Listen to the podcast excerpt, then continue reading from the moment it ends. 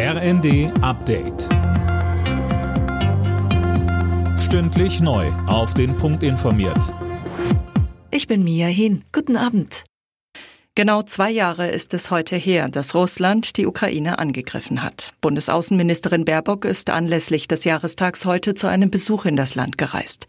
Sie besuchte mit ihrem ukrainischen Kollegen Kuleba unter anderem die Stadt Odessa am Schwarzen Meer. Baerbock sagte dabei unter anderem auch neue Waffenlieferungen zu. Natürlich ist all das, was wir liefern, zu wenig, sagte sie.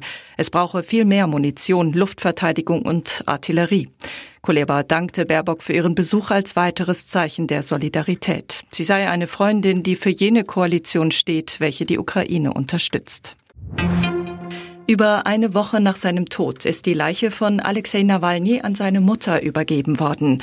Das hat eine Sprecherin des Kreml-Kritikers mitgeteilt. Uwe Schimonek mit den Details. Seit Tagen hatten Unterstützer und Angehörige Nawalnys das gefordert. Die Behörden verweigerten das aber und sollen Nawalnys Mutter unter Druck gesetzt haben.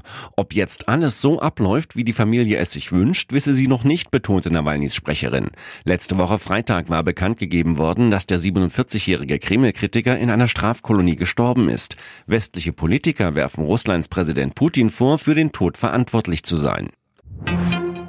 Die neue Partei von Sarah Wagenknecht hat in Sachsen ihren ersten Landesverband gegründet. Als Bundespartei hatte sich das BSW bereits im Januar formiert. Die Partei will bei der Landtagswahl im September in Sachsen antreten. Umfragen zufolge könnte dem BSW der Einzug direkt gelingen. Auch in Thüringen und Brandenburg will man in diesem Jahr in die Landtage. Der VfB Stuttgart hat in der Bundesliga im Kampf um die Champions League Plätze Punkte liegen lassen. Gegen abstiegsbedrohte Kölner kam Stuttgart nicht über ein 1 zu 1 hinaus. In den anderen Nachmittagsspielen gab es folgende Ergebnisse. Union Berlin Heidenheim 2 zu 2, Mönchengladbach Bochum 5 zu 2 und Bremen Darmstadt 1 zu 1. Alle Nachrichten auf rnd.de